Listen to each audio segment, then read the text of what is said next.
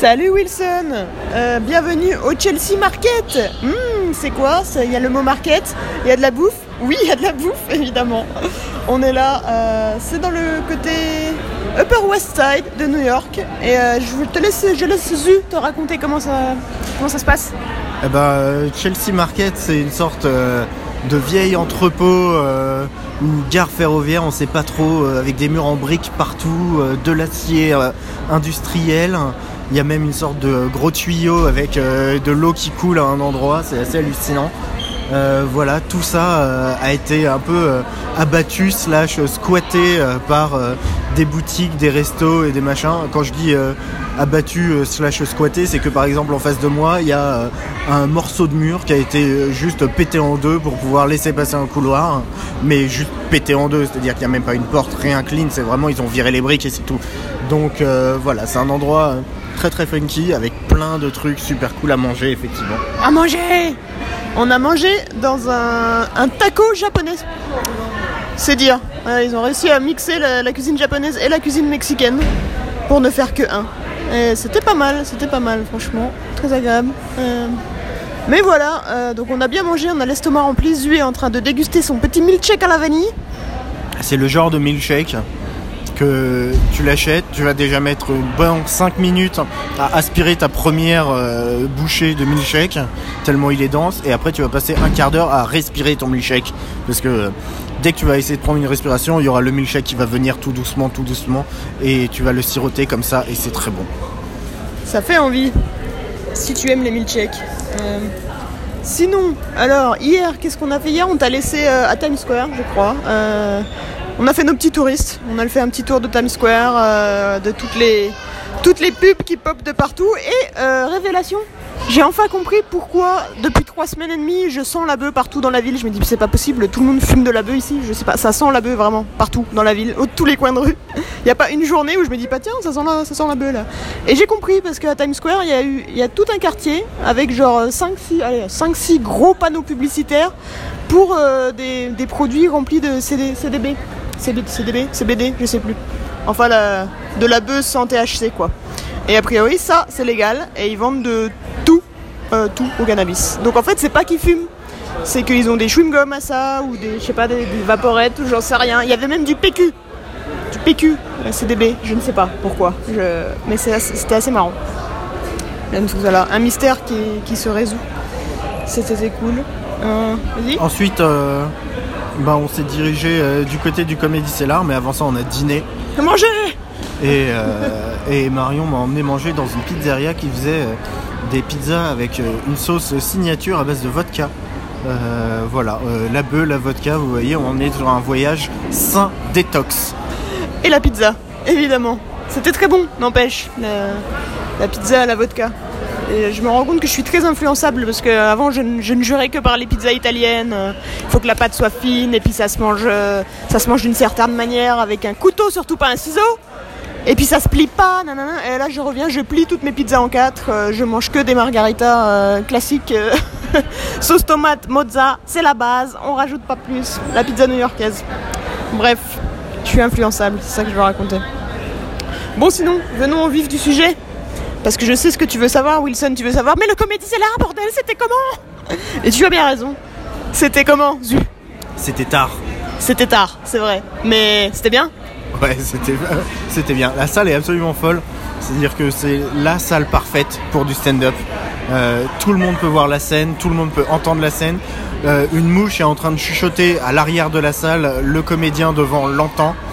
Euh, le reste du public, pas nécessairement. Il y a un son très euh, unidirectionnel, mais, euh, mais non, ça permet des super interactions. Et ouais, t'es bien installé. C'est une mécanique hyper bien rodée. T'arrives, ils prennent ton nom, ils vérifient que, t'es majeur. ils te filent une pochette, tu ranges ton téléphone, éteins dedans, tu ne pourras pas y toucher. Euh, t'es obligé d'avoir deux consos euh, pendant la soirée. Avant la fin du show, les serveuses reviennent et te disent Alors, toi, il te manque une conso, toi, il t'en manque une, toi, c'est bon, toi, c'est bon. Et ils font le tour. Non, c'est vraiment hyper bien rodé. Si t'as pas pris tes deux consos, t'as pas le tampon, tu peux pas sortir. Donc j'ai été obligé de Marion à prendre une deuxième conso, sinon elle allait essayer de se faire enfermer dans le comédie. Ça ne marche pas du tout. Obligé de boire deux bières, oh là là. C'était- C'était dur.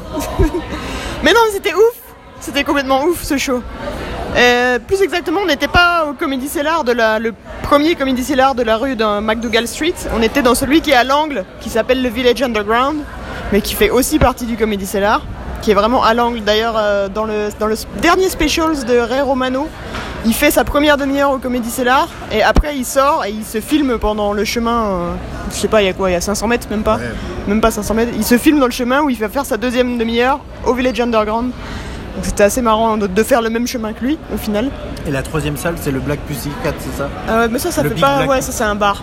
Il y a une scène aussi, mais euh, c'est pas. Il n'y a pas le petit logo du Comedy Cellar sur la scène, qui quand même, ça fait des, ça fait des petits choux, des petites frissons. Et là, là où j'ai mangé une pecan pie et où il y avait du Charlie Chaplin, c'était le. C'était le Olive Tree Café. Ok. Et le Olive Tree Café, c'est le, donc ça c'est le vrai bar qui est au-dessus du Comedy Cellar. Et donc on a bu un verre euh, là en premier parce que bon le show était à 11h30 donc euh, bon. Même si on, sav- on savait qu'on était obligé de prendre deux consos sur place, donc euh, on a beaucoup bu quand même hein, au final. On s'est dit avant il faut qu'on fasse quelque chose, qu'on s'occupe, donc on allait boire un petit verre à l'Olive Tree Café, qui est quand même un endroit euh, mythique, culte. Et euh, donc on avait notre petit booth, notre petite table où on peut voir tous les plus grands comédiens. Je sais pas, il y a eu plein de séries qui ont, été filmées là. Il y a notamment le, la série qui passe sur Comedy Central qui s'appelle euh, This Week at the Comedy Cellar. Où toutes les semaines ils vont filmer des gens, enfin des comédiens, ils vont filmer euh, des parties de leur set et ensuite ils les filment en train de discuter à l'Olive Tree Café tranquillement. Donc on était là et d'ailleurs on s'est fait dégager par euh, l'équipe de de Comédie Centrale qui devait tourner à 11h30. Donc ils ont dit ah faut partir maintenant parce qu'on va filmer. On partait donc ça tombe bien mais, c'est assez marrant de se faire dégager par des mecs avec des t-shirts Comédie Centrale et des caméras à la main. tout. Oh ok. Et, euh, Et et, on a vu Rosebud Baker le- au bar. on a vu Rosebud Baker au bar, Rosebud Baker, que tu as peut-être vu dans Inside Jokes sur Amazon Prime, euh, qui est une, qui est une comi- une comédienne que j'aime beaucoup beaucoup. C'est un peu ma source d'inspiration principale, euh, femme, je pense. En tout cas, bah, voilà, elle est dans- je l'ai pas vu jouer du coup, mais bon, tant pis, c'est pas grave. Une prochaine fois. Donc on n'a pas vu de comédie au vrai comédie, c'est là. Toi par contre, vu, la vraie- t'as vu la vraie scène au sous-sol. Oui, Un peu par hasard. oui, voilà, parce que comment ça se passe à l'Olive Tree Café quand t'as envie de faire pipi, caca, euh, poupou? Eh ben, tu demandes à aller aux toilettes parce que tu les cherches, tu les trouves pas. Donc tu demandes euh, ton chemin et là le mec commence à m'expliquer. Alors, c'est un peu un voyage, tu vas à cette porte là, tu tapes ce code là, 232, tu descends l'escalier, tu tournes à droite et au bout c'est à gauche. J'ai fait ok, si tu veux. Bon bref, j'ai retenu le code, je tape le code de la porte et là je me retrouve vraiment dans, dans l'escalier qui mène au comédie alors l'escalier que j'ai vu 25 fois dans les séries, l'escalier avec les murs verts et toutes les photos des, des comédiens qui sont passés par là. Et j'ai... Gad Elmaleh Oui, et notamment Gad Elmaleh, mais bon. mais j'ai cru que j'allais faire un arrêt cardiaque, je m'y attendais pas. J'allais aux toilettes dans ma tête et je me retrouve là. Je fais wow, qu'est-ce qui s'est passé? Je me suis évanouie, je suis dans un rêve, je sais pas, c'était chaud. Donc en fait voilà, pour aller aux toilettes, tu dois descendre cet escalier et ensuite tu te retrouves au Comédie Cellar. Bon, il y avait personne qui jouait, mais il y avait des gens en bas, donc je pense que c'était la fin d'un show. Euh, mais euh, ça fait ça fait ses petites émotions quand même. hein. C'était cool, c'était très cool. Et le show en lui-même, le show en lui-même, c'était c'était ouf. Tout le monde a un niveau de dingo, vraiment de dingo. Euh, la chauffe est exceptionnelle, donc euh, bon déjà, ça aide pas mal. Il parle à toutes les personnes du premier rang, sans exception. Sauf que le mec sait pas où est Paris, mais ça c'est. Oui, bon, ça... il y a des petits problèmes comme ça. Mais ouais, il parle à toutes les personnes du premier rang. Après, il demande qui n'est pas de, qui n'est pas américain. Enfin, il fait des interactions avec un peu tout le monde. Il vanne gentiment. Il est très, enfin, bonne chauffe, bonne chauffe. Euh, ensuite, on a vu qui, on a vu euh, vraiment des styles différents, très sympa. On n'a pas vu Devatel, qui était quand même la tête d'affiche de ce soir-là, qui est pas, qui est pas venu. Après, ils préviennent hein, quand tu prends des billets, ils te préviennent. euh, les, les personnes annoncées sont susceptibles de changer au dernier moment. Il peut y avoir des gens qui pop qui sont pas sur le line-up. Il peut y avoir des gens sur le line-up qui viennent pas. Bon, bah, voilà, c'est le jeu. On n'a pas eu Devatel. Euh, c'est pas grave. On a eu du niveau quand même.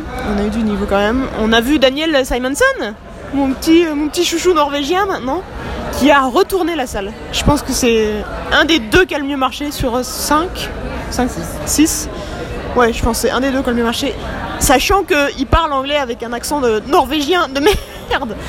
Et euh, Tu sens qu'il le fait quand même un peu exprès parce que. il pousse dessus, oui, clairement. il, il- il pousse sur son accent et euh, il y a des moments où, euh, où, où- où quand même il, il parle un anglais un peu.